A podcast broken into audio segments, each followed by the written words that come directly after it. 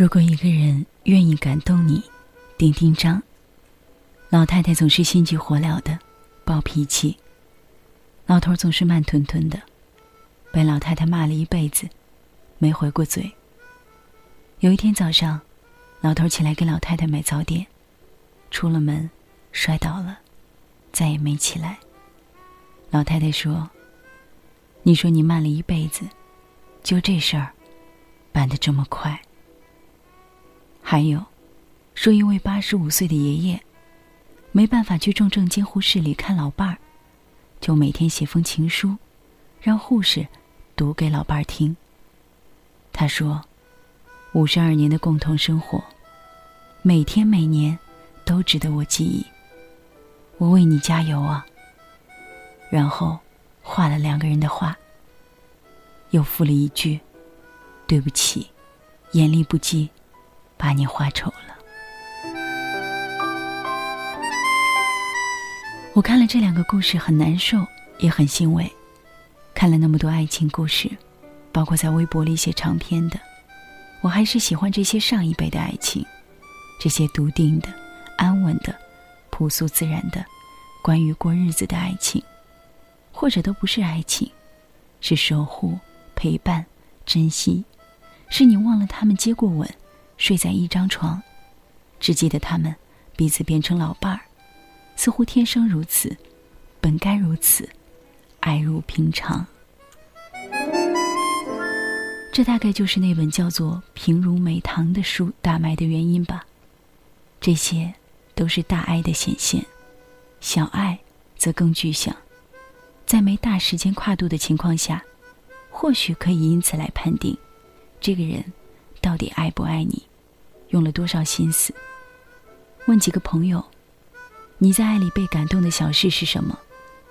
胖姑娘说：“早上被吻醒，立刻有画面感。”极瘦的那个说：“晚上睡觉被一只手捞过来。”我说：“捞字用得好，显得对方孔武有力，而自己又特别瘦。”不胖不瘦的那个说：“就是自己头一天被他陪着逛街试了的衣服，第二天都买来放在了床头。”我说买的好，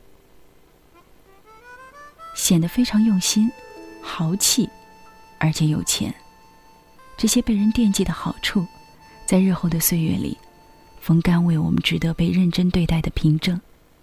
当然，还有一些成为自己爱过一个人的证据。一个朋友等待着爱人到来，在卧室里吹了好多好多气球，腮帮子都吹疼了。等爱人到的时候，有点缺氧，差点晕倒在床前。还有个朋友，真买了九百九十九朵玫瑰送人，最后对方恰好招呼没打就出国了，最后九九九无法安放，成就当年泪流满面、玫瑰塞满车的江湖大戏。我大多的感动都被忘记了，之前各种一写再写，现在也不想提及。之所以被开篇说到的故事感动，大概是终于承认不再年轻，激情不在了。比如你拿一屋子气球接待我，我会觉得好难收拾，踩破了吓到狗可怎么办？或者真有九百九十九朵玫瑰到访，我会觉得不好意思，不好意思，真是活该没有大型的主题礼物送给自己。但最后和朋友们达成共识的是，桥段固然难能可贵。陪伴才是长情且久远的。那些超过他们能力范围的爱，常常贡献让人感动的片段，比如着手笨脚做了第一顿饭，或者一向不大表白的，坐着公车就突然塞过来一只耳机和你共听一首歌，再或者一个不写字的人突然写出一首长诗。一个人愿意感动你，大概是更接近真爱吧。相爱如此容易，持续。总是艰难，这是这个时代留给我们共同的课题。是啊，都那么爱自己了之后，爱别人真的好难。好在有老人家们，让我们看到希望。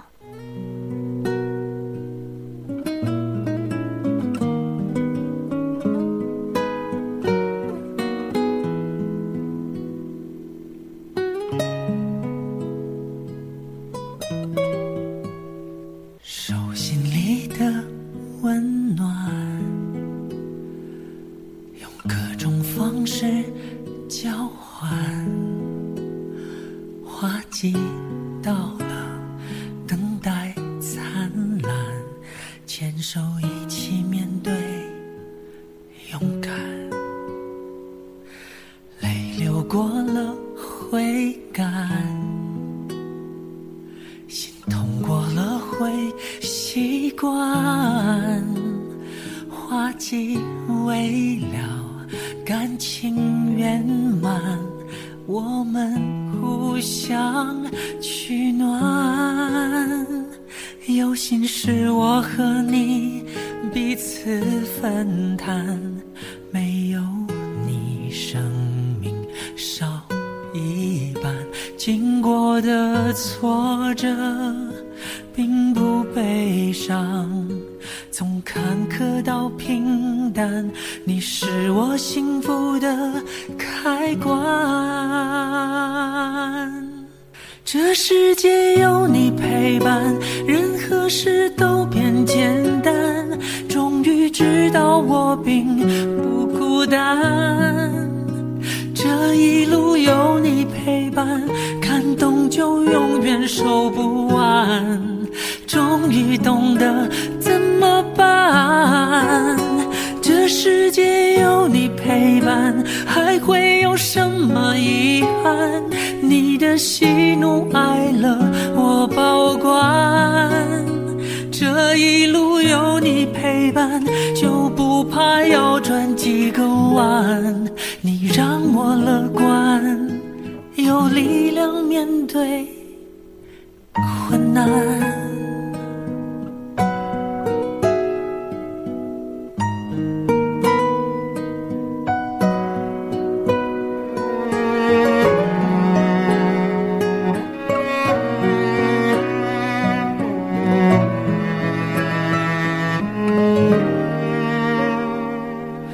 泪流过了会干，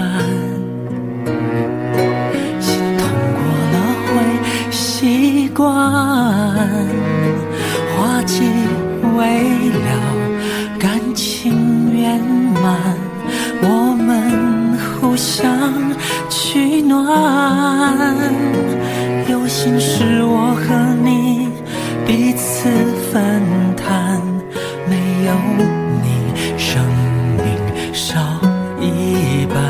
经过的挫折并不悲伤从坎坷到平淡你是我幸福的开关。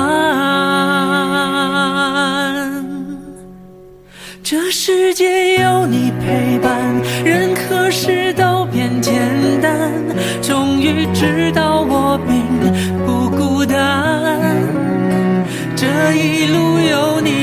伴，感动就永远收不完，终于懂得怎么办。这世界有你陪伴，还会有什么遗憾？你的喜怒哀乐我保管。这一路有你陪伴，就